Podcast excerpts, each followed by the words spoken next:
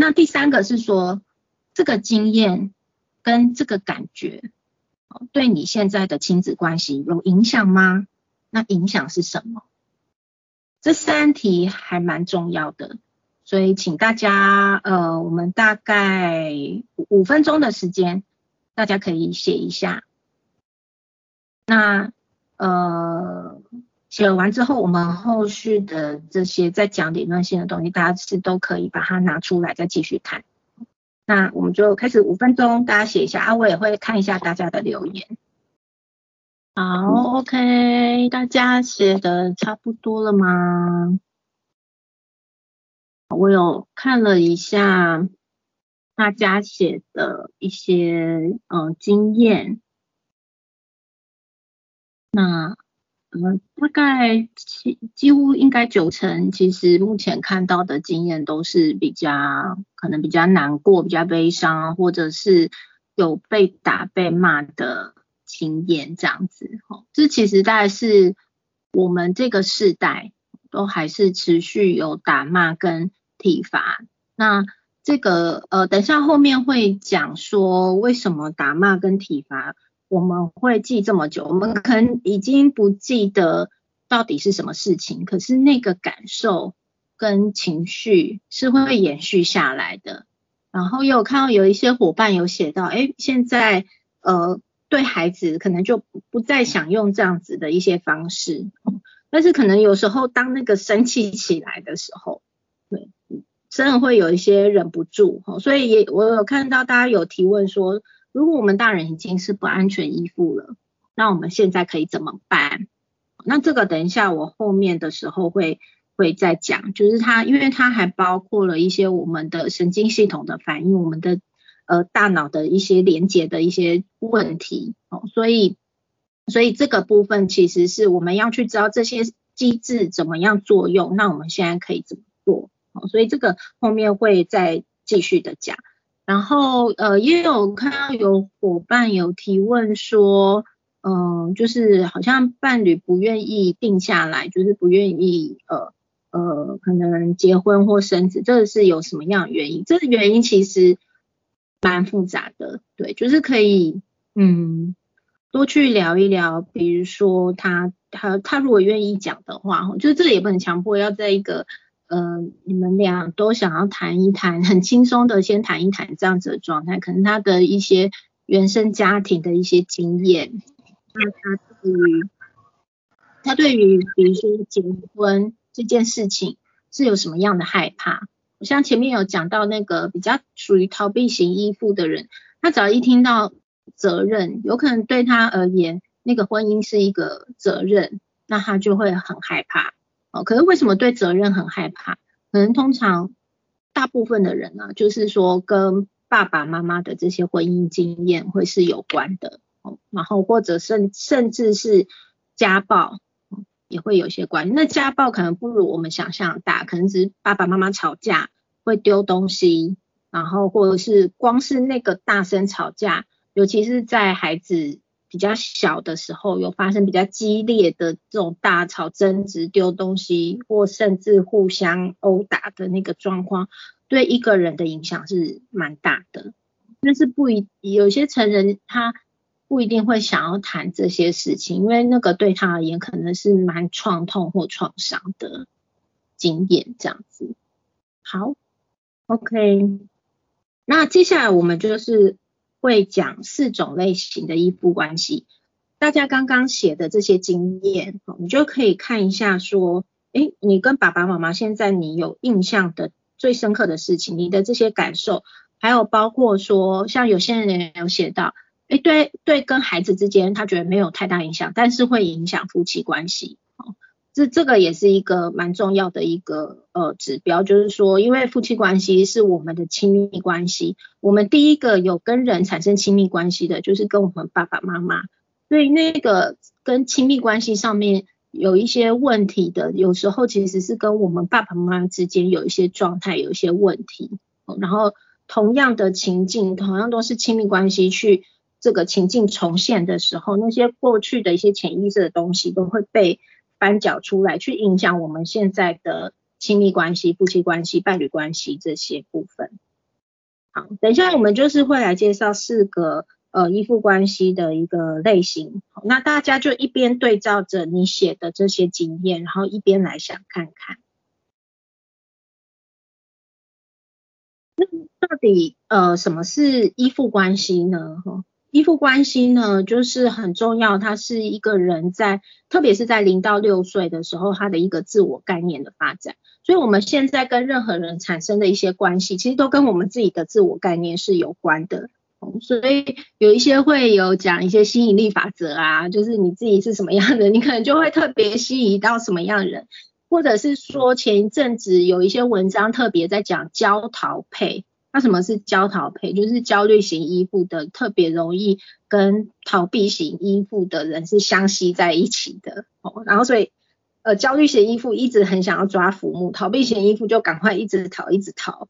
对，那这这个都其实是呃跟我们的这些自我概念有关系。然后我们自我概念会跟他人互动，就会影响了我们的这个呃人际关系。那其实这些人际关系最原始的都还是在零到六岁，我们跟主要照顾者所建立起来的这个依附关系的部分，那所以依附关系就是说，我们可以想象宝宝他在出生之后，他在这个接受照顾的过程当中，他一定都会发出一些需求的讯号，像对宝宝而言就是哭啊，最直接的就是哭，就是他的一个像他的语言一样，他的需求的讯号。那每一次他发出这个需需求的时候，我们照顾者有没有提供一些良好的回应？或者是照顾，这个就攸关到说这个依附建呃依附关系建立的这个过程，所以他是一次又一次的宝宝感受到自己有被照顾或者是被拒绝的经验，那逐渐发展出他对他自我、对他人、对这个环境的安全感或信任感，那这个关系又会转换成他内在的一个呃心理的运作模式，就是刚刚前面讲的那个内在的安全堡垒。所以这个就会持续去影响到后续的人格发展跟社会适应的过程。所以我们可以说依附关系就是宝宝婴幼儿跟他主要照顾者之间一个交互互动，然后持久连结的一个关系。好，那接下来呢，就是我们会介绍四种的依附关系类型。那在介绍之前，我们先给大家看这个依附关系的呃四个类型是怎么出现。它其实是。Answorth 他在一九七八年的时候，他设计了一个陌生情境的实验。那这个实验是怎么样呢？就是他找了六个月大到一岁半的小孩，好，所以六个月大到一岁半小孩，他刚好是依附关系发展的关键。然后在这个时间呢，又是会有分离焦虑的状态，好，所以会把这些孩子带到一个有玩具的实验室里面，那妈妈会先陪他。那陪一陪之后呢，可能妈妈就先离开一下。那离开时间长短不一样，呃，实验有些实验设计会半小时，但有些小孩真的会哭到不行，就是还是会看小孩的状态，对，然后再回来。那很重要的时候是回来的时候去观察这个孩子的反应是什么。那不同的反应呢，就会把呃，然后后来去记录归纳下来，是会有不同的这个依附的一个类型。那我们就先来看一下第一个呃实验的影片。那麻烦思涵这边来播一下。好，那你先帮我关掉那个分享。We'll have you do a brief interaction with some play. Then, in just a few minutes, we'll send you back in. Step in the door. Everett Waters is studying how far our childhood experiences influence our behavior as adults. We'll come down to the lab. Okay. We'll do this now. This experiment, which I watched through a two-way mirror, is designed to gauge how secure is the crucial relationship between mother and child. Okay, this bunny is going to go here, and that bunny will be on top. The value of the test has been established in studies that would watch a child, one year old, and then follow it up and interview them about their relationships to their parents when they were 21 years old. So we're quite confident in the long-term significance of this relationship. After several minutes play, the mother is signaled to leave the room.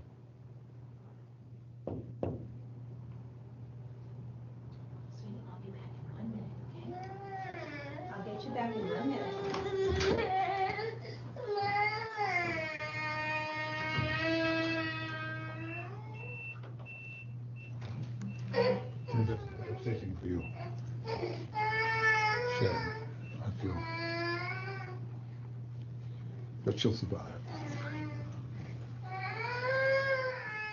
The key moment in the experiment is the child's reaction to her mother's return. The important clue is whether the baby's able to become calmed down by the contact with the mother, get back to play. Sometimes it takes a couple of minutes. You see, when the mother was out, she was only interested in the mother, no interest in the toys. Now she has a contact with the mother. She's beginning to show a little interest in the environment, and shortly she'll be right back with the toys where we started. So you would call this a secure one? Yes, yes. She's certainly much happier. Now, and this is an insecure baby. We get the measure of the baby's play before the separation. When the mother leaves, the baby cries, goes to the door following her. Now, we, we sent the mother right back in. The point here is not to distress the baby, we're just trying to challenge it. The baby puts her hands to her face in a sad expression, puts her face down. When she picks her up, she keeps her head down, her arms out, and then she sits in the chair holding the baby. The baby's still sullen. He's, he- he's low keyed. So you would call The- this insecure yes, attachment? insecure. He's avoidant.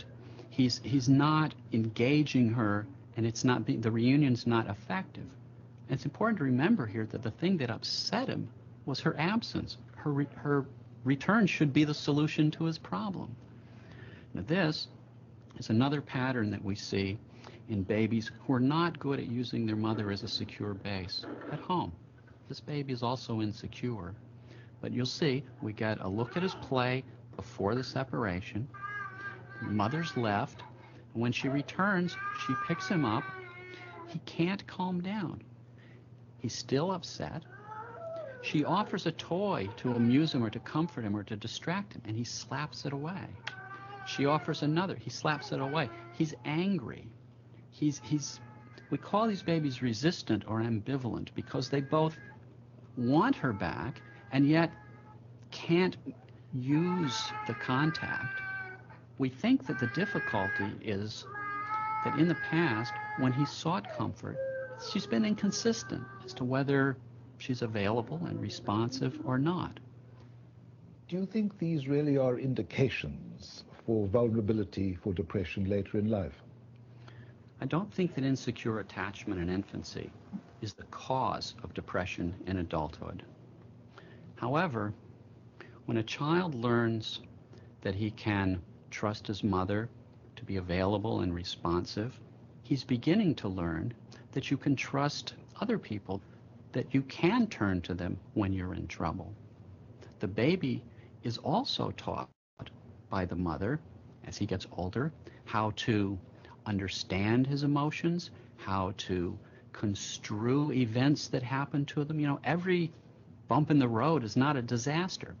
This is a powerful asset when you encounter difficulties in life.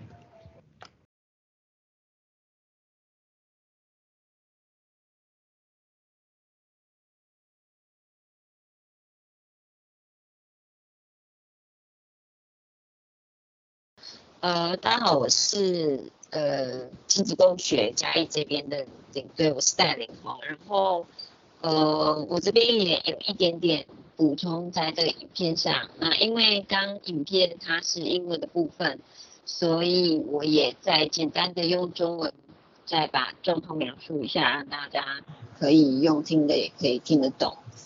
然后影片看完，大家可以嗯，去回想自己的孩子跟自己的情境哦。如果有需要跟主要照顾者，看是妈妈还是爸爸，就是他他很小开始就是主要照顾他的人，短暂分开之后，他我们现在设定如果是妈妈的话，他再度见到妈妈的情况是怎么样？那因为分离的话，孩子一定是会哭的，一定会难过。但是如果妈妈回来给他身体的接触啊，抱他，给他安抚了之后，你们家的孩子的状况比较类似影片里面的哪一种？就可以稍稍的去掌握一下孩子的依附状关系跟你的依附关系之间的状态是什么。就像是第一组亲子里面的孩子，在妈妈回来后，他里面有提到是说，妈妈抱着他，他的身体马上就可以紧靠着妈妈，跟妈妈互动连接，几分钟以内他慢慢的恢复情绪，这样子的状态是比较是安全性的依附。那第二组的亲子是妈妈回来后。妈妈抱着孩子的时候，他的身体是僵硬的，然后他的双手是往外放的，是比较有点像有一个距离的，然后这样子，他们归类的是在第二类的是逃避型的依附，这也是不稳定的依附。那第三组亲子是在他们分开之后，妈妈又回来孩子身边，他抱着孩子，持续的安抚孩子，孩子是靠在妈妈身上的，但他的难过情绪是持续比较长的。哎，好，谢谢戴琳。对，呃，刚刚的影片呢，跟戴琳讲的就是四个依附关系。那刚刚的影片它并不是 Answorth 他一开始的那个实验的部分，因为这个实验也非常有名，所以后续就是很多的学者就在继续研究依附关系的时候，有在重现这个实验情境。所以现在其实呃会不。不止这四种依附类型，还有发展出非常多种，十六种、十几种的，对。但是以大类型来讲的，大概还是这四种的呃依附类型。哈，那安全型依附，刚刚戴领有讲嘛，就是孩子呃离开，大家在影片当中也有看到，就是第一个，哎，孩子离开之呃妈妈离开之后，孩子哭了，但妈妈回来，孩子马上是可以被安抚的。那像刚刚大家写的一些例子，哈，比如说回想起来过去那个睡前的故事，很温馨的感觉，哦，或者是跟呃爸爸妈妈一起玩那个很开心的感觉，诶，现在我们在对孩子的时候，其实会蛮愿意抱孩子的。而且对孩子的这些哭啊，可能看待是会觉得是比较正正向的，是愿意回应他的这个需求的。那这就是属于比较安全型的一个依附哈。所以安全型依附相对来讲，大人也是比较稳定的。那第二个逃避型的依附呢，就是大家在影片当中也可以看到，也刚刚戴琳也有讲到哈，就是呃，在 Answers 他他他原本的实验里面，逃避型的依附的大人。当他们带孩子到实验室的时候，大人其实跟孩子的互动就是很少的，所以大人本来就是比较疏离、比较冷淡的。孩子对于大人的离开，有些甚至是会到完全没有反应的，就是他完全已经无视于这个对他的重要大人到底存不存在，他还是可以继续玩。好，那但是影片当中的孩子还是有哭，哦，可是通常一回来的时候，孩子会很开心嘛，去抱抱。那逃避型的孩子是就是不会有反应，或者是像刚刚影片的，他就是把手往后，他没有要抱抱这样子，就有点冷淡跟疏离，而且他原本还坐在地上看了一下，然后又继续玩他的那个玩具，这样就没有太大反应。像刚刚大家写的一些经验里面也有，呃，有一位伙伴有提到说，因为小时候是阿妈照顾，阿妈很忙，就是没有办法很很就回应他们需求，所以大部分他都在看电视。那现在呢？对孩子哭的时候，他其实会不知道到底该不该抱，就是就是也会有一些距离，这个就是属于那种比较呃比较逃避型，然后所以这个对应到大人也会是大人有时候不知道怎么回应，然后或者是大人也会比较疏离的感觉，嗯，或是有看到有个伙伴有写到说，嗯，有一次就是被吊起来打，哦。那跟妈妈求救，可是妈妈是没有反应的，所以其实从那之后呢，就是会会嗯不太跟别人求救，凡事都是呃凡凡事都是自己来，诶大家有听清楚吗？哦，凡事都是自己来的一个状况，跟人就会比较有有距离，所以如果当孩子现在遇到孩子嘛，孩子在哭的时候，其实是会想要隔离的那个感觉。哦，那就是因为重现我们过去的情境，是大人也是很冷漠对待的，